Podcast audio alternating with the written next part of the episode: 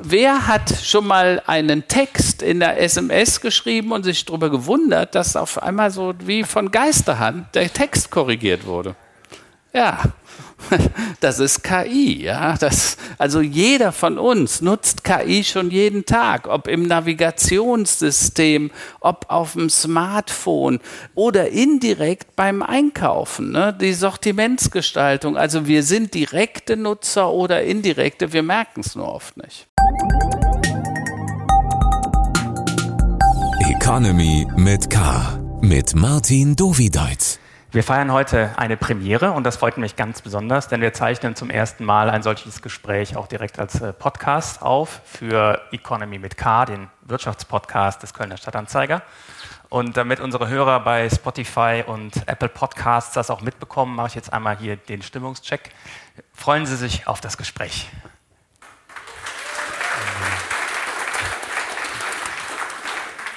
Also dann noch einmal herzlich willkommen beim Kölner Stadtanzeiger, willkommen bei Economy mit K. Das K steht für Köln und ich spreche in diesem Podcast mit Menschen, die die Wirtschaft in Köln und der Region vorantreiben. Heute ist Karl-Heinz Land bei mir. Er ist 61 Jahre, das darf ich verraten, Technologieinvestor aus dem Kölner Umland und er hat seine Karriere mit dem Vertrieb von Unternehmenssoftware begründet. Er ist unter anderem Mitglied des Präsidiums von ECO, dem Verband der Internetwirtschaft, und mit seinem Unternehmen Neuland bietet er Firmen Strategieberatungen rund um die Themen Internet, Digitalisierung und künstliche Intelligenz an. Bevor wir loslegen, gibt es für alle, die uns dann digital hören, noch ein paar Worte von unserem Sponsor. Economy mit K wird unterstützt von der Köln Business Wirtschaftsförderung. Die Köln Business Wirtschaftsförderung ist erste Ansprechpartnerin für Unternehmen in Köln. Ja, hallo Herr Land. Schön, dass Sie Ja, schönen Abend, Herr Dovital. Ja, es freut mich, dass wir hier zusammensitzen und Ihr Commitment zur Technologie, das äh, kann man an Ihrer Hand äh, ablesen. Und zwar nicht an der Smartwatch, sondern an der linken Hand. Das da stimmt. müssen Sie ein paar Sätze zu sagen. Ja, das ist ein Chip, den habe ich mir vor vier, fünf Jahren setzen lassen. Also bei uns hat nicht nur der Hund einen Chip, sondern auch ich. Und äh, damit kann man eine Türe öffnen oder eine Visitenkarte übergeben. Und die Idee war, ich wollte das einfach mal probieren, wenn der Mensch Upgrades bekommt, weil ich bin ziemlich sicher, das wird er mittellangfristig bekommen. Äh, gibt ja Begriffe wie Transhumanismus und ich habe gesagt, das kannst du ja nur beschreiben, weil ich damals ein Buch geschrieben habe, wenn du es auch selbst erlebt hast. Und deshalb gibt es den Chip seit fünf, sechs Jahren in meiner Hand. Aber Ihre Frau ist traurig, dass sie sie damit nicht tracken kann. ja, genau, weil das ist tatsächlich ein RFID, also Near Field Communication, also vier Zentimeter maximal weiter reicht das nicht. Also, aber wenn sie mich auf vier Zentimeter, da kann sie mich auch schon wieder selber. Sie haben auch Ihren Hund angesprochen, der einen Chip trägt. Äh, ja. Die Lotte ist auch hier. Vielleicht kommt sie gleich mal auf die Bühne, nicht wundern. Und wenn sie bei dem einen oder anderen schnüffelt, sie ist sehr ruhig, habe ich eben schon gemerkt. Wir sitzen hier unter der Überschrift zusammen Künstliche Intelligenz, Hype oder Flop. Ja. Und damit wir alle auf derselben Wellenlänge unterwegs sind, erklären Sie doch einmal kurz, was künstliche Intelligenz aus Ihrer Sicht bedeutet. Mhm. Okay. Also ich hatte das schon mal beschrieben. Äh, 1986 habe ich das erste Mal in einem Projekt gearbeitet, damals beim Krupp Forschungsinstitut. Da wollten wir äh, vorhersagen können, wie sich äh, Stähle unter bestimmten Umweltbedingungen verhalten, also Korrosionsverhalten an Stählen vorhersagen, also bei Feuchtigkeit, Kälte, äh, Wärme und so weiter, wie sich das auswirkt. Äh, und damals nannten wir das Data Mining, also wir haben gemint in äh, Daten, haben versucht, da Erkenntnisse draus zu gewinnen.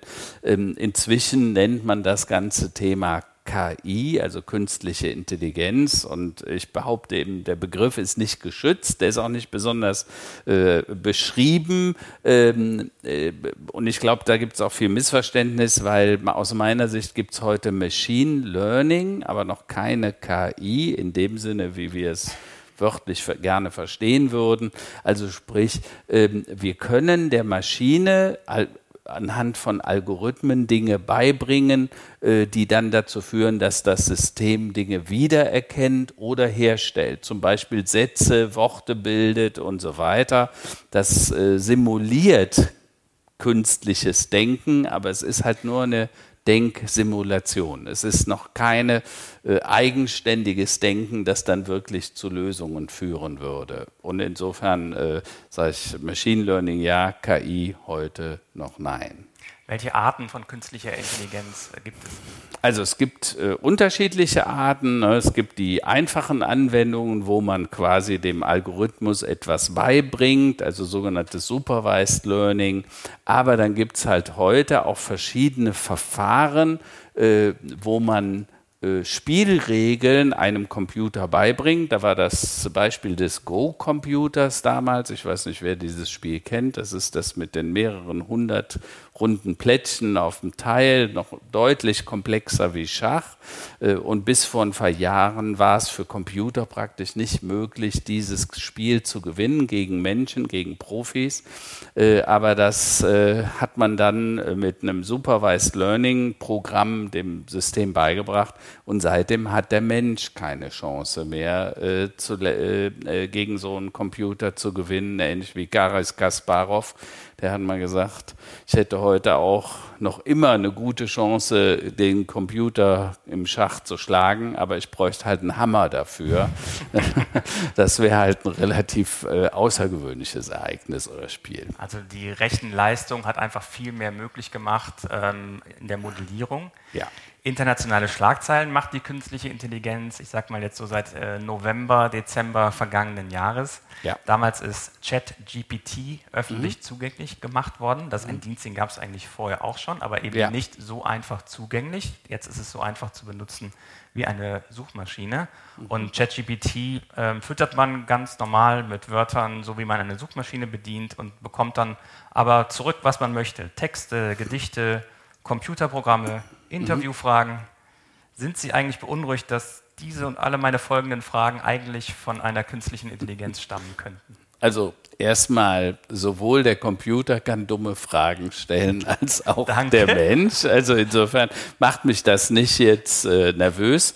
Ähm, auf der anderen Seite, wir müssen uns halt immer wieder klar machen, dass simuliert Denken. Es kann nicht denken. Ne? Ich sage immer, für mich ist künstliche, wäre künstliche Intelligenz dann äh, eingetreten, wenn der Computer Empathie empfinden könnte, Gefühle entwickeln, Hass oder Liebe. Kann er aber nicht. Ne?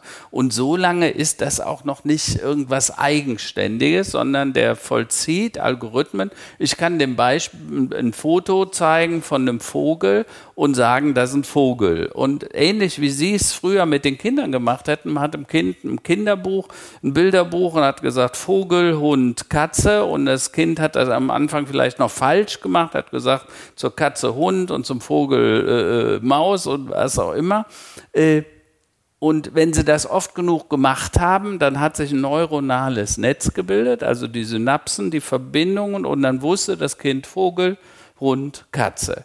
Und so ähnlich machen wir das halt heute mit Computern. Ne? Und da der Computer nicht ähm, Bilder oder Worte erkennen kann, der kann ja nur 0 und 1. Also müssen wir dem beibringen, wie der Computer mit Worten rechnen kann. Ja, oder gibt es einfache Beispiele? Ne, König äh, äh, minus äh, Mann äh, plus Frau und dann kann ich auf einmal errechnen, das muss eine Königin sein. Ne? Das sind dann allerdings komplexere Algorithmen, die haben dann auch schon mal 500 Nachkommastellen. Ne? Das würde für den Menschen etwas unübersichtlich werden. Aber so bringen wir dem, Kunden, dem, dem Computer quasi Rechnen mit Worten und mit Bildern bei. Und viel mehr ist das noch nicht. Das klingt nur logisch. Ja, ChatGPT bildet die Sätze ja im Prinzip nach Wahrscheinlichkeiten. Genau, also Stochastik ist da. Sagt einfach, das wahrscheinlichste Wort, um das diese Frage zu beantworten, ist jenes. Und Wobei, das gar nicht als Text war. Wo, genau, wobei die Ergebnisse halt sehr beeindruckend aussehen. Ne? Ich meine, manchmal ist man wirklich, ich habe gerade das Beispiel äh, gesagt, ich war in, in, in Frankreich, in der Bretagne im Urlaub, in Canac, da wo diese großen Obelisken stehen, mehrere tausend, und wo man sich fragt, Mensch, wie kommen die da hin? Und die sind tatsächlich vor 7000 Jahren dahin gekommen. Und dann denkt man unweigerlich an Obelix, der war ja erst so im dritten, vierten Jahrhundert da in Gallien, in diesem kleinen Dorf gelebt haben muss. Und dann sagt man, was hat der denn mit diesen Hinkelsteinen zu tun? Und dann fragt man GPT, sag mal, wie ist das denn historisch gesehen? Ist das jetzt Legende oder hat der die wirklich dahin getragen?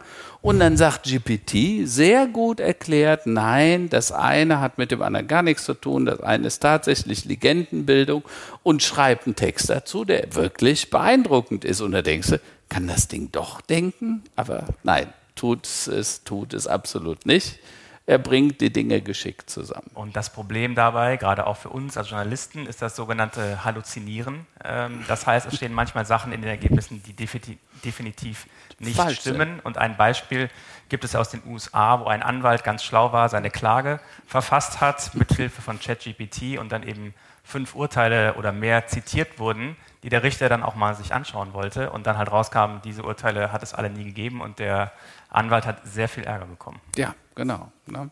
Also das System, äh, man weiß gar nicht genau, warum es halluziniert, also Dinge erfindet. Eine Begründung mag sein, man will Rechenenergie sparen. Ne? weil der sagt einfach, auch wenn dem die, die Antwort schon gut genug ist. Also am Anfang, als GPT auf den Markt kam, habe ich so gefragt, wer ist Karl-Heinz Land? Oder kenne ich nicht. Und dann sage ich, aber ich glaube, der hat Bücher geschrieben und so. Ah ja, stimmt, der hat Bücher geschrieben. Und dann hat es auch tatsächlich ein, zwei Bücher aufgestellt. Nur zwei Bücher fand, aber die habe ich gar nicht geschrieben. Da hast du gesagt, nee, also das kann ja nicht sein. Oh, Entschuldigung, dann habe ich mich vertan. Aber hier und ne, was heißt, erst auf mehrfaches Nachfragen, Hinterfragen hat das System dann tatsächlich die richtigen Daten gebracht, aber wer Man weiß naiv, halt nicht, an welcher Stelle ist genau, wo musst ist. du nachfragen und wo nicht, wo lügt es dich einfach an. Vielleicht auch nur, um Energie zu sparen. Ja?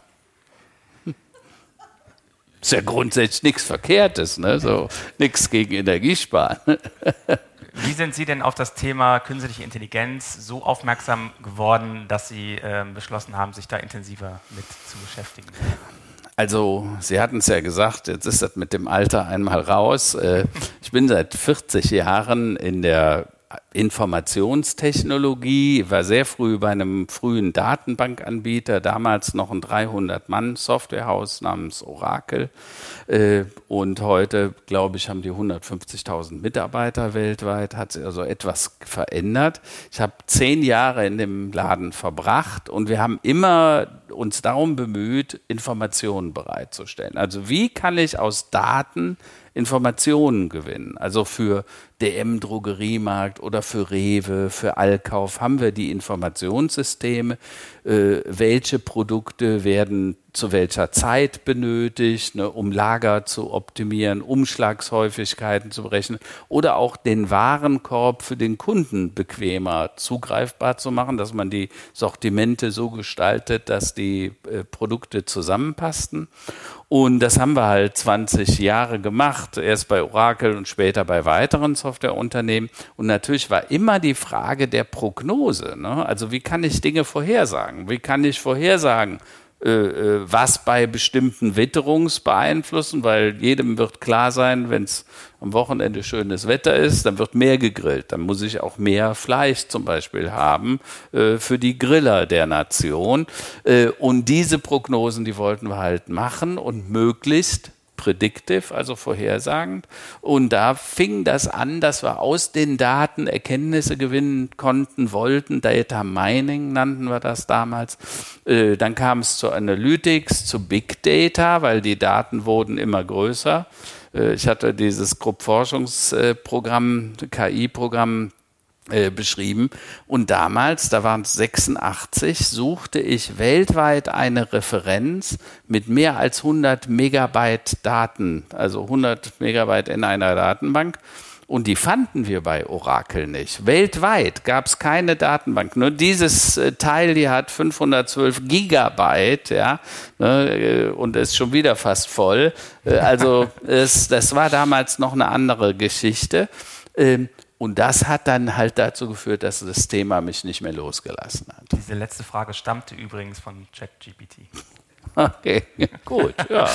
Ne, macht keiner nicht immer dumme Fragen, das muss man sagen. Äh, beeinflusst denn künstliche Intelligenz das unmittelbare Lebensumfeld unserer äh, Gäste hier, unserer ja, Zuhörerinnen?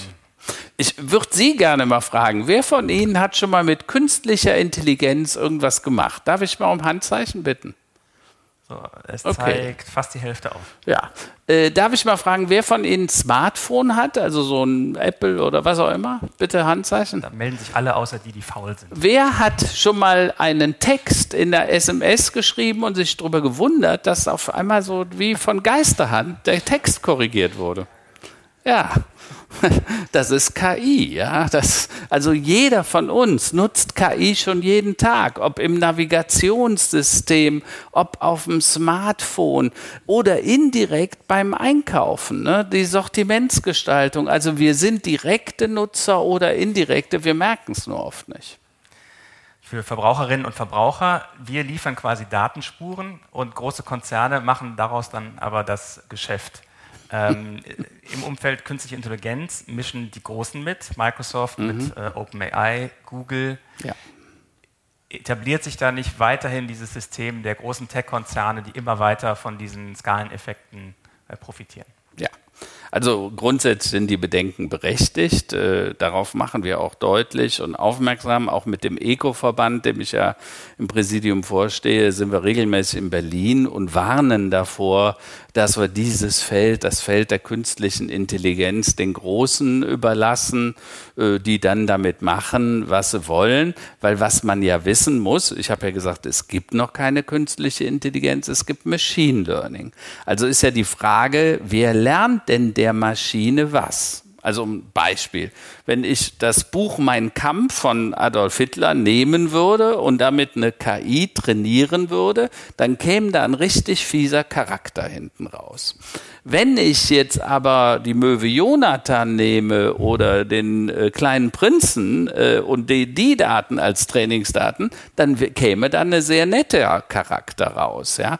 Also muss ich ja wissen, mit welchen Daten sind die befüllt, weil das entscheidet die Algorithmen und bestimmt dann auch, was da hinten rauskommt. Also wenn wir jetzt sagen, wir überlassen das alles den großen amerikanischen äh, Konzernen, den Open AIs und den Microsofts, den Googles und den Apples, äh, dann kommt auch deren Weltbild bei uns rüber. Das wird übrigens, und das ist bewiesen, sehr maskulin sein weil die meisten der Entwickler maskuline Einstellungen haben, sehr hell im Denken, also eher hellhäutig als dunkelhäutig, weil die meisten Entwickler auch noch äh, äh, hellhäutig sind. Äh, und das hat eine bestimmte Weltanschauung, ne? äh, natürlich auch eine sehr in Anführungsstrichen kapitalistische. Ne? Und Kapitalismus ist ja jetzt nicht unbedingt und die sozialste Form von Ökonomie, die man sich vorstellen könnte. Das heißt, das wird die Welt auch in diese Richtung steuern. Und deshalb kann ich nur dringend empfehlen, dass wir in Deutschland auch mit unserem ethischen, moralischen Anspruch auch selber KIs steuern und entwickeln, die dann mit unseren Daten, mit unserer Kultur, mit unserem Kulturgut, auch mit dem Sprachgut gefüttert werden, damit das genau nicht passiert. Die Washington Post hat vor ein paar Monaten mal berichtet, auf welchen Daten ChatGPT trainiert wurde. Und die Top 10 der Quellen waren jetzt neben Wikipedia eigentlich grundsätzlich Verlagswebsites, LA Times, New mhm. York Times etc. Mhm. Da gucken wir als Branche natürlich drauf. Da macht jetzt jemand ein Milliardenbusiness auf Basis der Informationen, die Reporterinnen und Reporter mhm. über Jahrzehnte äh, geschaffen haben. Das ist ja auch überhaupt noch gar nicht geklärt, ob das urheberrechtlich überhaupt genau. gestattet ist. Also wir haben zwei Dilemmata. Das eine ist, mit welchen Daten wird es gepflegt, also der Charakter der Daten, äh, wie gerade beschrieben. Und das andere ist dann das Urheberrecht. Äh, meine Tochter ist sehr betroffen, die lebt in New York, äh, ist Kamerafrau ähm, und macht halt viel Film. Und im Moment haben sie mitbekommen, streiken die Filmproduzenten, vor allem die Drehbuchautoren in Los Angeles, die machen nichts mehr, weil sie sagen, äh, hier, das mit der KI geht uns komplett gegen den Strich. Warum? Sie müssen sich vorstellen, da hat irgendein kreativer Mann mal Indiana Jones, den Charakter entwickelt und hat einen, den ersten Indianer und den zweiten und den dritten und den vierten. Beim fünften weiß man schon etwa, was kommen wird. Sie kennen das. Ja, jetzt brauchen die bloß keinen Drehbuchautor, der wird mit die, die letzten fünf Folgen von Indiana Jones gehen in die KI, dann sagt er, pass auf, das soll diesmal im Pazifikraum stattfinden, da soll irgendwas mit Flugzeugen und Dings. Und die sollen nach dem Schatz der Weißer Teufel was suchen von Tutanchamun, der verloren gegangen ist. Und dann schreibt das Ding ein Drehbuch da ist der Charakter von Indiana Jones nee, wahrscheinlich nicht zu unterscheiden von dem, was sonst ist. Also diese Bedenken sind tatsächlich berechtigt und man muss jetzt gucken, und übrigens, ich habe gehört, letzte Woche hat es das erste Mal Verhandlungen zwischen OpenAI äh, und den, äh, dem, dem großen Verlag mit Google und den anderen wegen Intellectual Property gegeben. Also das heißt, die Verlage fangen an, sich des Wertes, den sie da geschaffen haben, bewusst zu werden und wollen natürlich auch dann Fair Share von den Großen wieder abhaben. Ja. Wer von uns beiden muss denn eigentlich mehr Angst haben, seinen Job zu verlieren? Ich als äh, Journalist oder Sie als äh, Berater, der auch zum Beispiel Telekommunikationsunternehmen Tipps ja. gibt? Äh, also zunächst mal glaube ich, dass die KI noch für eine ganze Zeit lang kollaborative Tätigkeiten wahrnehmen wird. Also sie wird nicht ergänzen oder ersetzen, sondern äh, ergänzen und äh, auffüllen. Also sie wird Vorarbeit machen. Also ein Beispiel, Sie haben vorhin diesen Legal-Fall genannt in den USA, da ist halt ein Anwalt naiv genug gewesen, zu sagen, äh, dann sag mir mal und bring mir die fünf Cases und er hat dem das komplette Verfahren, einen Vorschlag, die Klageschrift geschrieben und die Fälle gab es nicht. Das war halt dumm. Ähm, jetzt müssen Sie sich vorstellen, wir glauben an eine KI, die dann mit guten Daten gefüttert sein wird. Die hätte dann für diesen Anwalt auch ein Verfahren und eine Anklageschrift aus echt guten Daten gemacht, der dann vorschlagsfähig gewesen wäre. Ich glaube aber, dass der Anwalt den dann trotzdem nochmal geprüft hätte. Ich glaube, dass der Wirtschaftsprüfer äh, wahrscheinlich viel KI nutzen wird in Zukunft, aber der, die Daten, die er braucht, die werden vorbereitet werden von KIs. Das heißt, äh, ich glaube, der Mensch wird in den Routinearbeiten von der KI unterstützt werden, aber er wird nicht ersetzt werden. Ich habe ChatGPT gefragt, ähm, ob es mal fünf Tipps geben kann, wie ein Telekommunikationsunternehmen mit künstlicher Intelligenz Geld verdienen kann, mhm. was ja etwas ist, was sie tun. Dann bin ich mal gespannt, was Sie jetzt von den fünf Tipps halten. Erster Tipp, nutze KI, um Kundendaten zu analysieren und personalisierte Angebote zu unterbreiten. Bin ich fest von überzeugt, wird passieren. Implementiere KI-basierte Systeme, um Netzwerk- und Serviceprobleme frühzeitig zu erkennen. Absolut. Entwickle intelligente Chatbots, die Kundenanfragen effizient bearbeiten können. 100 Pro und das kann überhaupt nicht schaden, weil der Kundenservice ist bei den meisten doch deutlich verbesserungswürdig. Und verwende KI, um die Auslastung des Netzwerks vorherzusagen und zu optimieren? Selbstverständlich. Alle Netze werden von KI überprüft und gesteuert werden. Und Tipp 5, nutze KI, um innovative Angebote im Bereich des Internet der Dinge zu entwickeln, also zum Beispiel Smart Home Geräte. Ja, also da habe ich meine Bedenken, aber grundsätzlich, ich finde es immer wieder überraschend, welche Ideen bei ChatGPT so rauskommen, wo man offensichtlich selbst gar nicht dran gedacht hat, weil sie nicht so naheliegend sind. Und die KI ist da brutal äh, pragmatisch. Ne? Die nimmt jede Idee, auch wenn sie mal blöd ist. Und wie ja. viel hätten Sie jetzt für die fünf Tipps in Rechnung gestellt? Also, jetzt kommen wir an den Berater. Ich glaube, dass auch die Beratungswelt sich dramatisch ändern wird. Also McKinsey oder die Großen, die kriegen auch schon ein bisschen Flattern, weil äh, wir reden bei KI auch von einer Demokratisierung von Wissen. Also das, was eigentlich der Experte, der Spezialist alleine weiß, das weiß auf einmal, können Sie und ich wissen. Also wir beide, wir könnten Artikel über den Energieerhaltungssatz und die Auswirkungen auf die Mobilität äh, mit E-Mobilen in Zukunft machen. Ne? Ob auch vielleicht haben Sie den Energieerhaltungssatz nie mal richtig gelesen oder verstanden, aber trotzdem können wir was inhaltlich dazu bieten.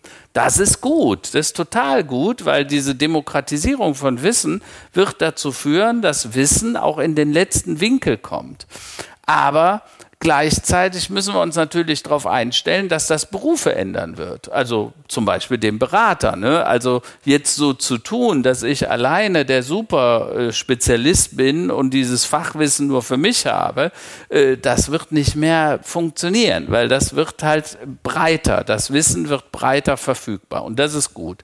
Äh, wir gehen quasi über von einer Industriegesellschaft in eine Wissens-, in eine Informationsgesellschaft. Ne? Und Information äh, ist halt ein wertvolles und wird immer wertvolleres äh, Gut.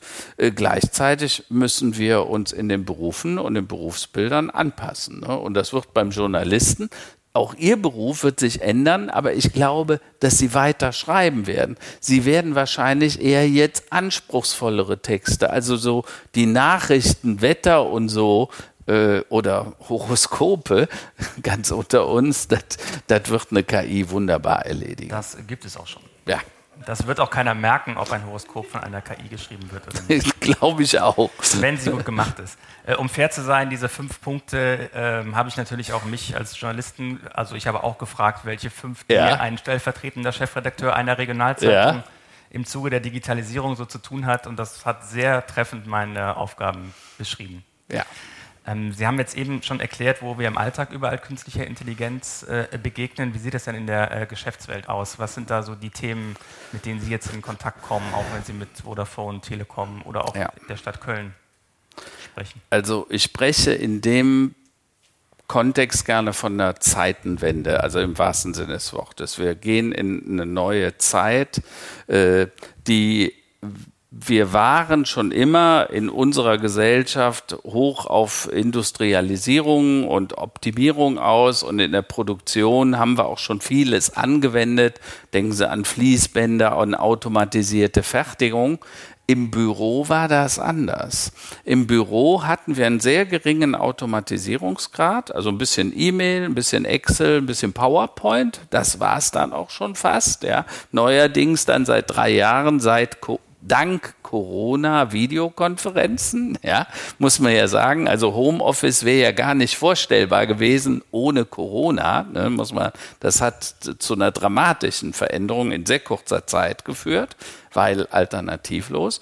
Äh, und aber der Automatisierungsprozess im Büro war sehr schwach. Also ne, wir, wir nutzen Informationen nicht effektiv. Und das wird sich jetzt ändern. Und Sie haben gerade schon über ein paar Beispiele gesprochen. Denken Sie an den Buchhalter. Ne? Also natürlich kann eine KI besser, schneller buchen als ein Buchhalter und wahrscheinlich auch fehlerfreier. Ja? Äh, äh, alles, wo es um einfache, repetitive Aufgaben geht. Ne?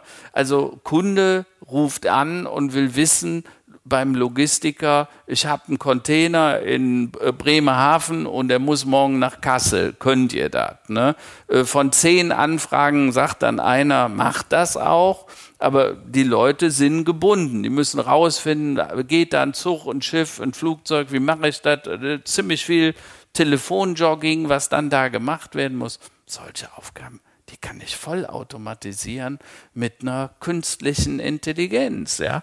Und natürlich wird das, das den, den Arbeitsplatz des Logistikers, des äh, Planers, des Architekten, denken Sie in eine Verwaltung, eine Verwaltung. Wir haben gerade hier in Köln, ich glaube, 26.000 Mitarbeiter, die in der Verwaltung arbeiten und versuchen, unseren Bürgerservice besser zu machen mit mehr oder weniger gutem Erfolg. Ne? Und da ist ein irres Potenzial für künstliche Intelligenz. Ne? 24 mal 7 können wir Bürger dann anfragen, ich brauche einen neuen Reisepass oder wann gibt es einen Termin oder was muss ich tun, wenn ich den und den Antrag stellen will, an wen muss ich wenden. Da kann KI alles machen. Äh, die Callcenter, die da heute gebraucht werden und die Angestellten, die dafür belegt werden, um das dann wohl möglich noch rauszufinden, äh, das kann man sich in Zukunft schenken. Dadurch, dass Sie sich so lange schon mit dem Thema auseinandergesetzt haben, da waren Sie doch bestimmt auch früh dabei zu investieren und haben bei OpenAI ein paar Anteile und äh, könnten eigentlich in Saus und Braus liegen. Also bei OpenAI war leider keine Chance mit zu investieren, zumindest nicht zum damaligen Zeitpunkt. Äh, dafür war selbst ich dann zu spät. Das haben die Amerikaner prima unter sich ausgehandelt. Aber Tatsache, ich habe mich beteiligt an Unternehmen, die mit KI zu tun haben. Gerade eins, das nächste Woche eine Auszeichnung bekommt äh, von einem großen Wirtschaftsmagazin aus Deutschland, Best of Technology. Und äh, Warum? Weil ich einfach versuche, Megatrends zu verstehen. Ich versuche zu verstehen, also wenn äh, die künstliche Intelligenz im Schnitt, und ich sage jetzt so, egal ob Sie Mittelständler sind und fünf Angestellte haben, Versicherungen verkaufen oder 500 oder äh, 5000, äh, im Büro rechnen wir mit einem Produktivitätsschub von 25 bis 85 Prozent. Also ne, machen wir uns mal klar, Mittelständler, sagen wir mal 100 Mitarbeiter, davon 30 im Büro, also im administrativen Bereich, dann sind wir davon überzeugt, 25 Prozent Produktivität, die würde ich fast garantieren, versprechen. 50 Prozent würde ich sagen, ist sportlich, aber geht und 85 haben wir in Bereichen erlebt. Und jetzt stellen Sie sich vor, 30 Mann und Sie bekommen 25 Prozent Arbeitsleistung kostenlos dazu. Und Sie nutzen das und Ihr Mitbewerber macht das nicht. Äh, dann gibt es eine massive Verschiebung. Und jetzt muss man ja sagen, gerade wir in Deutschland, wir sind ja ein Hochlohnland. Wir sind ja nicht äh, billig wie China oder Bangladesch oder irgendwo in Afrika. Tatsache ist, wir werden das nutzen müssen, äh, um mithalten zu können äh, in einer Weltwirtschaft, in einer Weltökonomie. Äh, und außerdem, wenn ein Computer es tun kann, also eine KI, eine Machine Learning Anwendung, äh, wenn die das für mich kann, ist das denn überhaupt eine Anwendung gewesen, die für einen Menschen gemacht war? Ne? Also früher hat man auch mal Schweißroboter oder Lackierroboter gehabt, würde man heute auch nicht mehr machen, einfach weil es nicht gesundheitsförderlich ist. Ich weiß nicht, ob jede Anwendung in der Buchhaltung gesundheitsförderlich ist.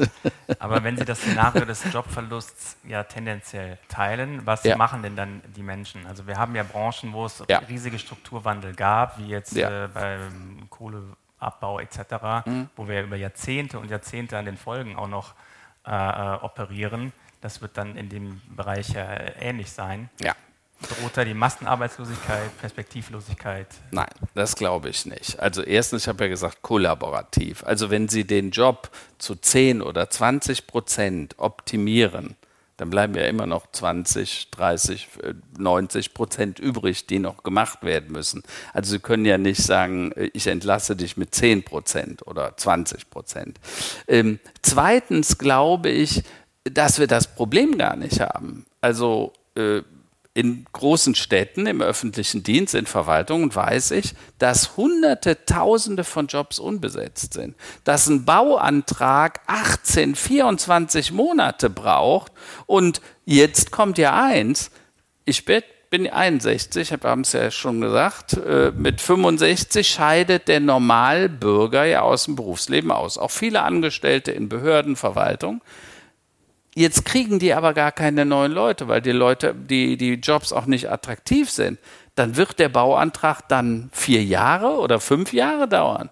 Also sprich, wir müssen das tun und wir brauchen auch Thema Migration. Wir brauchen auch neue Zuwanderung. Man schätzt 400 bis 700.000 Menschen pro Jahr, um unseren Sozialstatus in Bildung, in äh, Pflege, denken wir mal, wir werden ja immer älter hier in Deutschland ähm, und dafür werden wir Hilfe brauchen und der KI, die, der KI-Roboter, also der Soft-Roboter, wenn man so will, der wird uns natürlich in vielen Dingen helfen, äh, äh, diese Lücken zu schließen. Deshalb wundere ich mich immer darüber, dass wir so viel Angst vor dem totalen Arbeitsplatzverlust hatten, weil die Digitalisierung in den letzten 30 Jahren hat das Gegenteil von Arbeitslosigkeit gebracht. Im Gegenteil, wir haben mehr Beschäftigung und besser bezahlte Beschäftigung. Sie haben jetzt das Szenario in den Städten geschildert, ähm, Schwierigkeiten, mhm. neue Beschäftigte zu finden, deswegen eigentlich ein prädestiniertes Gebiet für Automatisierung, mhm. um die Services weiter anzubieten. Aber da muss man ja erstmal KI-Experten finden, die einem helfen, das zu implementieren. Und die sind ja, ja noch tausendmal schwieriger zu finden als äh, ein Sachbearbeiter für einen Bauantrag. Also, da haben Sie natürlich vollkommen recht. Äh, wir haben ein massives Fachkräftemangel Und jetzt kriegen wir noch eins dazu, nämlich einen KI-Fachkräftemangel. Versuchen wir übrigens auch zu beseitigen. Äh, die Neuland AI AG, die wir gerade gründen, die wird Akademien in Afrika aufbauen im großen Stil. Also wir denken an sechs, sieben Standorten. Wir fangen an jetzt in äh, Kenia und gehen dann nach Ghana, Nairobi, Nigeria und andere äh, Länder und werden dort Akademien um äh, Fachkräfte, also Studenten, die Informatik studiert haben, die Mathematik äh, oder Stochastik studiert haben, in Bootcamps mit dem Thema generativer KI, um sie dann in unsere Wertschöpfung einzubinden. Und das ist insofern sehr spannend, weil auf der einen Seite äh, alleine in Nairobi gibt es etwa 100.000 Informatikstudenten, nur in äh, quasi einer Stadt.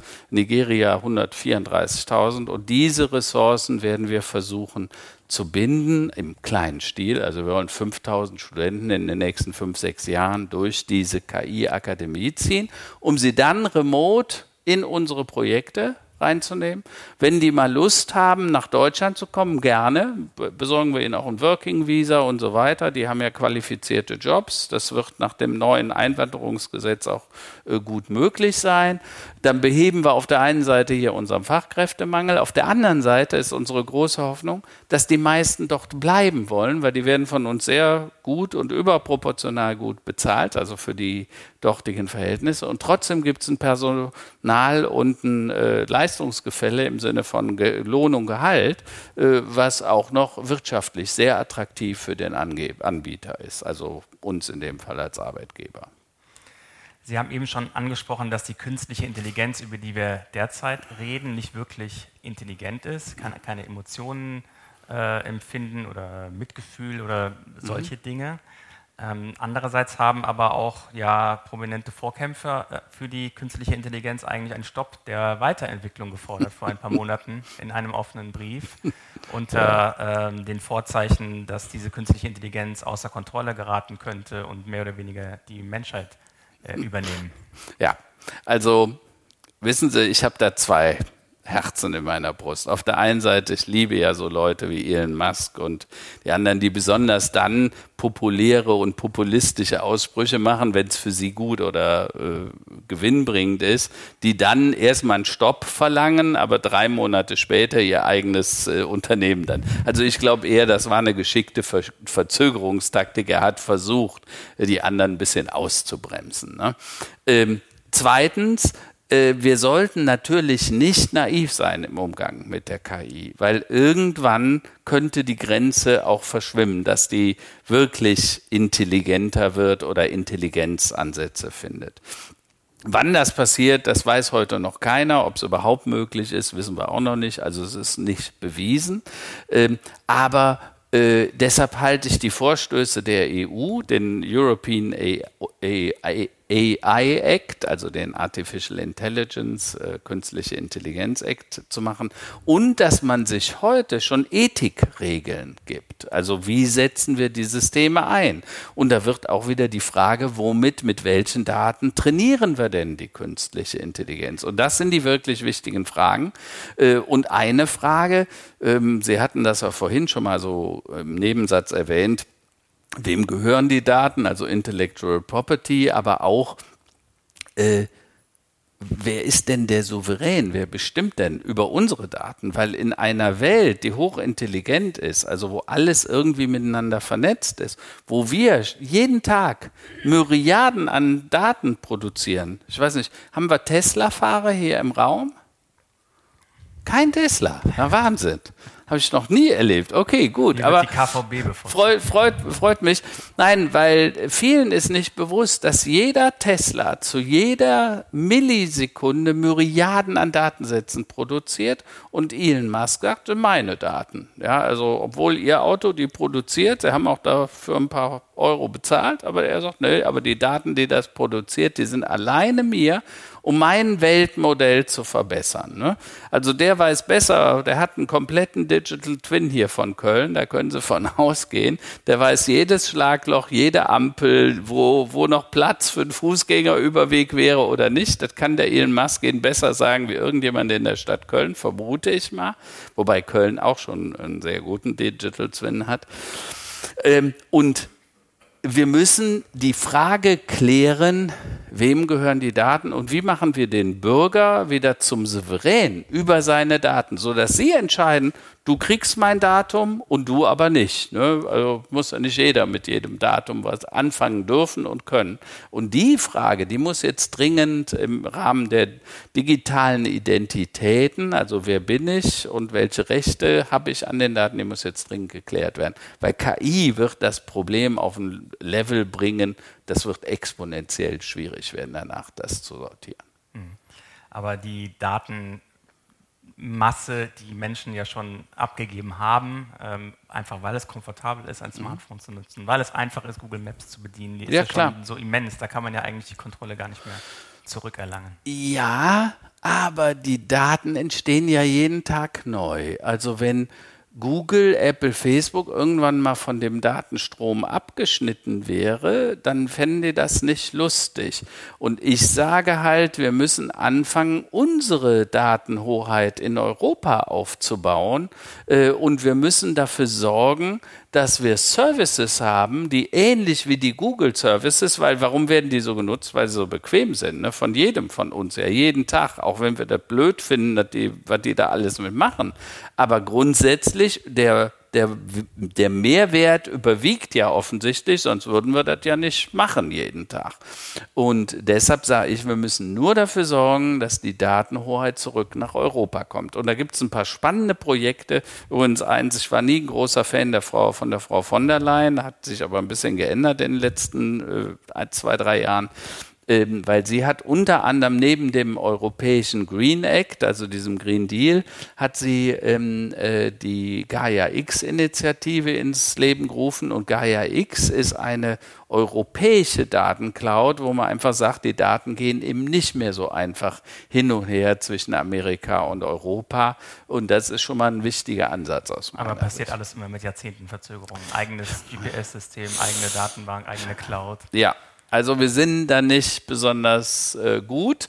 Äh, wenn man sich das anguckt, auch die Automobilindustrie, äh, VW, ne, die, die entwickeln dann Autos, die tatsächlich dann im Standard fünf Jahre sechs Jahre hinter den anderen herhinken. Jetzt kommen selbst die kleinen Chinesen, die Birds, die vor, vor zwei Jahren noch gar keine Autos gebaut haben und zeigen denen, wie es dann besser geht. Das und ist. Äh, Ford ja. baut jetzt mal sechs Monate gar keine Autos. Ford hat ein großes Problem. Die wissen nicht, was sie mit 4000 Arbeitern für sechs Monate machen sollen. Ja, das ist peinlich. Fragengewitter. Wir kommen zu einer Rubrik in diesem Podcast, dem Fragengewitter. Ich gebe Ihnen zwei Begriffe und mhm. Sie picken einen raus und so lernen wir vielleicht noch ein bisschen was über die Person Karl-Heinz Land. Einzelgänger oder Teamplayer? Teamplayer. Planung oder Spontaneität? Oft spontan. Und Ordnung oder Chaos? Das Genie soll ja auch das Chaos beherrschen. Und Innenstadt oder auf dem Land? Gerne auf dem Land, äh, aber oft auch in der Stadt. Couch oder Fitnessstudio? Also die Couch ziehe ich davor. Man soll den Körper schonen. Nordsee oder Karibik? Gerne Süden, aber dieses Jahr war wir in der Bretagne, also Atlantik. Der ja dieses Jahr erstaunlich warm war, wie ich auch tatsächlich am eigenen Leib erfahren habe. Das ist wahr. Kölsch oder Wein? Kölsch gerne, aber auch ab und zu ein Gläschen Wein. Und lesen oder streamen? Streamen. Haben Sie einen Tipp für uns? Äh, was man jetzt streamen sollte, ja. äh, im Moment fällt mir nichts ein. Also ich bin Podcast-Fan, ich streame, ich weiß nicht, so an die 50 Podcasts, so, aber durch die Bank wechselt. Essen gehen oder selber kochen? Also äh, lieber essen gehen, äh, weil das mit dem selber kochen, ich weiß nicht, ob das so ein Genuss wäre. Und Oper oder Stadion? Äh, lieber klassische Musik tatsächlich. Das heißt, Sie blicken auf die Neueröffnung der Oper mit Freude oder mit. Wann?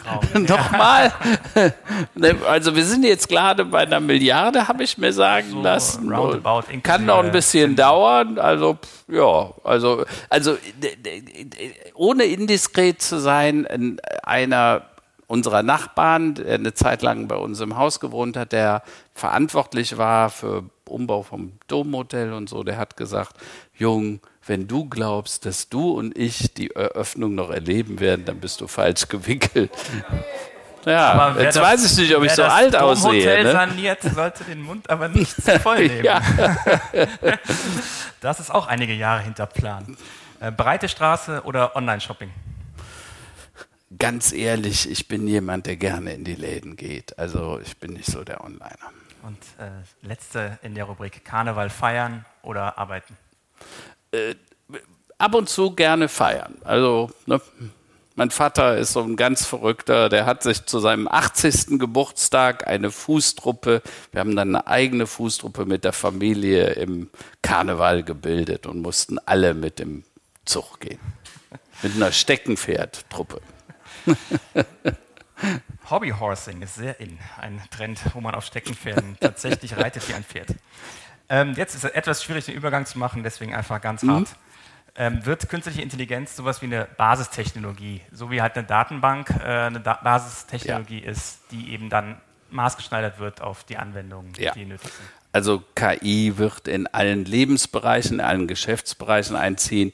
KI, ich habe das ja schon mal gesagt, wird äh, eine neue Zeit hervorrufen. Also eine Zeit, in der ganz neue Services entstehen werden und das wird uns alle massiv beeindrucken und auch beeinflussen. Also so eine Art Star Trek-Welt, in der ein uns umgebender Computer beliebige Fragen jederzeit beantwortet? Ja, also man muss ja sagen, es gab mal jemanden, der hat gesagt, das Internet wird verschwinden und was er damit sagen wollte, das wird halt überall und immer da sein.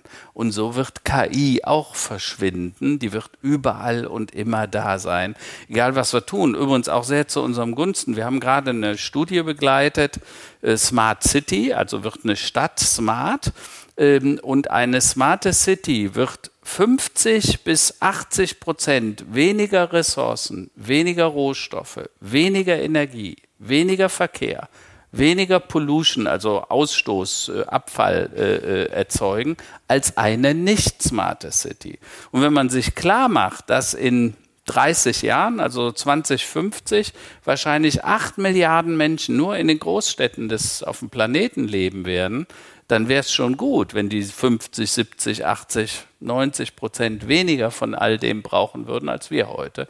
Und deshalb, und das wird ohne künstliche Intelligenz nicht machbar sein, überhaupt nicht erreichbar. Und ist die künstliche Intelligenz der Weg, über den wir Menschen dann mit den Maschinen kommunizieren? Ja, also ich weiß nicht, auch jetzt wieder, ich bin kein größer Fan von Elon Musk, aber er hat ja diese Firma Neuralink, äh, ich weiß nicht, ob das jedem was sagt, da wird dem Menschen ein äh, Chip, ein eine Platine in den Schädel eingesetzt.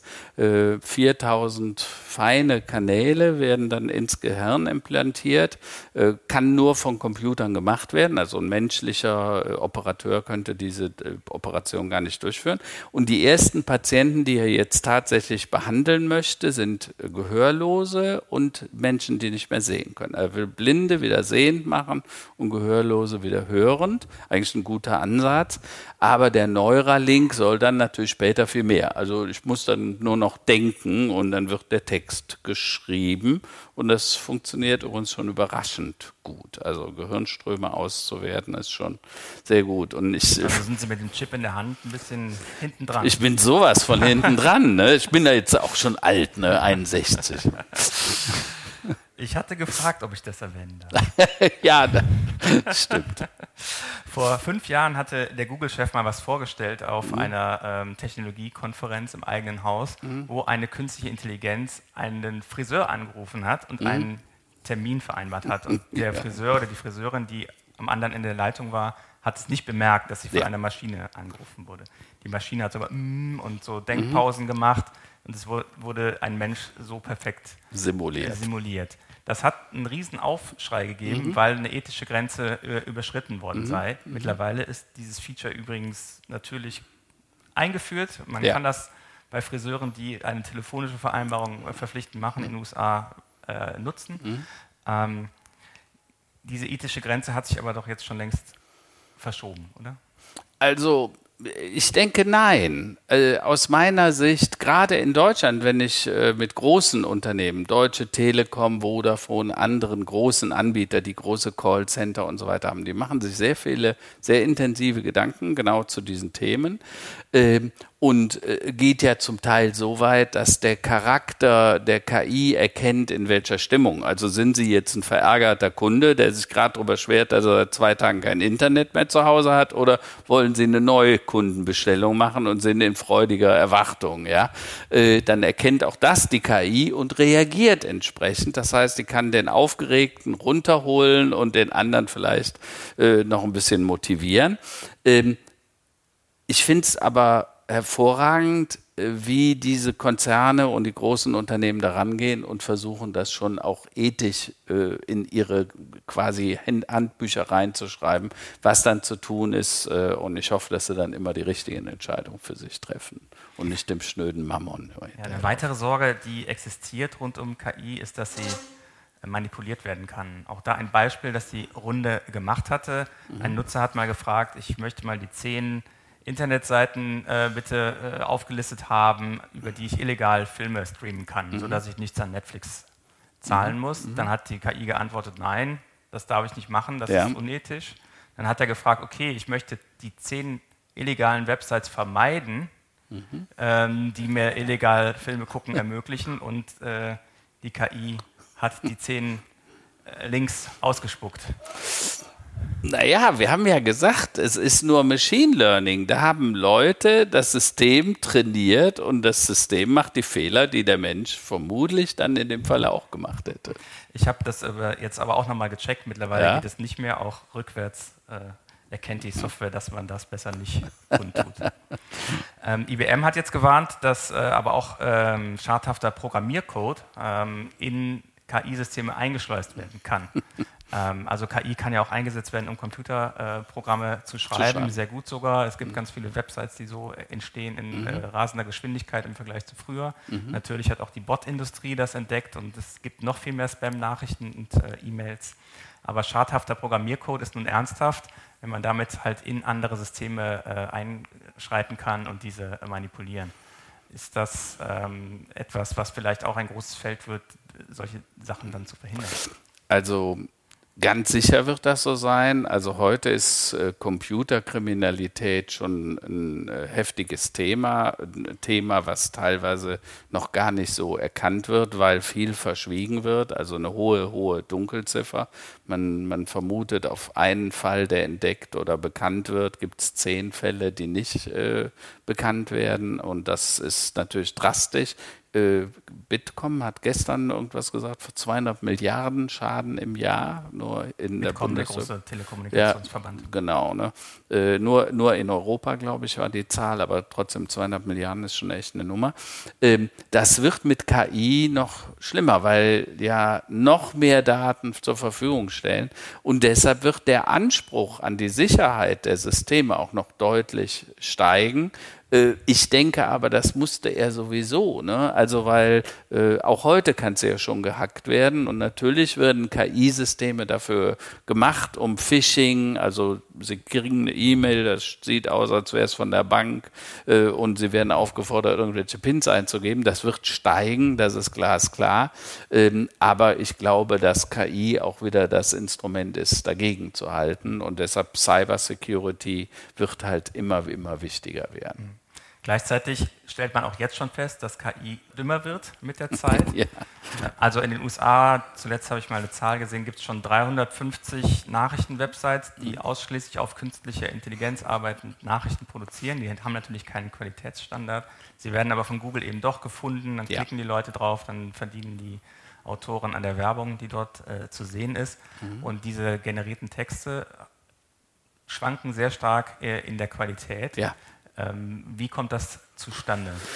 Ja, das, das ist die Tragik dieses äh, schnellen Content-Generierens. Ne? Also wir haben ja gerade gesagt, die Systeme halluzinieren, die erfinden auch schon mal Nachrichten, dann sind die drin und wenn die dann verbreitet werden äh, auf anderen Kanälen, dann denkt Google wieder, dass es eine richtige Nachricht ist und bringt die nach vorne. Das heißt, das ist tatsächlich ein Dilemma, in dem wir uns befinden. Es gibt Leute, die so kritisch waren, dass sie gesagt haben, KI könnte dazu führen, dass das ganze Internet vermüllt. Ne? Weil wenn nachher nur noch Informationen oder viel stellen Sie sich mal vor, 20 Prozent der Inhalte im Internet wären nicht mehr glaubwürdig, dann wäre das ein Problem für die anderen 80 Prozent, weil wie will ich das unterscheiden? Deshalb äh, mein Plädoyer ist auch immer ein, ein Plädoyer für Medienkompetenz. Ne? Wir, wir müssen gerade den, in den Schulen anders vorgehen. Wir müssen unserem Bildungssystem klar machen, dass die, es ganz wichtig ist, dass die Jugendlichen, die Studenten heute eine Medienkompetenz haben, dass sie wissen, was ist fake und was ist nicht fake. Das wird bei Bildern generativer KI, die kann ja auch Bilder generieren, noch schwieriger. Ne? Also Sie alle haben schon mal irgendwelche Bilder gesehen, wo, was weiß ich, der Frau Merkel so mit irgendjemandem tanzt. Ne? Ähm, da ist es auch offensichtlich, aber äh, wenn Sie sich vorstellen, dass es mit KI möglich ist, ich, äh, ich rufe Sie an, äh, äh, schneide kurz äh, drei bis fünf Sekunden Ihrer Stimme mit, äh, frage Sie nach dem Wetter und nachher rufe ich mit ihrer Stimme äh, die, die Mutter an und sage, bitte überweis mir dringend 500 Euro, weil äh, ich habe mein Portemonnaie verloren und die Mutter reagiert darauf. Äh, sowas ist durchaus vorstellbar. Ne? Auch das. Also wir müssen uns klar machen, künstliche Intelligenz ist ein Werkzeug, wie jedes andere. Ein Hammer, ein Meißel, ein Messer. Ich kann mit einem Messer das Brot für die Welt schmieren oder ich kann jemanden bedrohen. Und das ist auch mit KI möglich. Deshalb müssen wir uns jetzt darum kümmern, dass da Einhalt geboten wird, dass da sorgsam mit umgegeben wird, dass die Regeln festgesetzt werden, dass die Politik das versteht und dass wir auch eine deutsche, eine europäische KI bekommen und uns nicht nur auf das, was aus Amerika dazu uns schwappt, genommen wird, weil das wäre fatal. Und äh, ich weiß nicht, ob man sich dessen schon so bewusst ist in der äh, Regierung und bei uns im Parlament. Ein wunderbar zusammenfassendes Schlusswort. Herr Land, ganz herzlichen Dank für dieses Gespräch. Vielen Dank.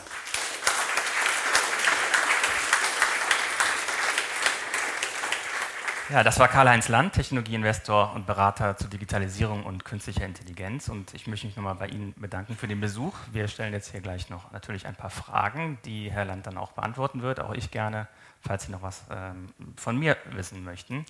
Und für alle an äh, den digitalen Endgeräten gilt, wir hören uns dann in der kommenden Woche wieder bei Economy mit K. Und ich freue mich über jeden, der uns abonniert und empfiehlt. Tschö. Economy mit K wird unterstützt von der Köln Business Wirtschaftsförderung. Die Köln Business Wirtschaftsförderung ist erste Ansprechpartnerin für Unternehmen in Köln.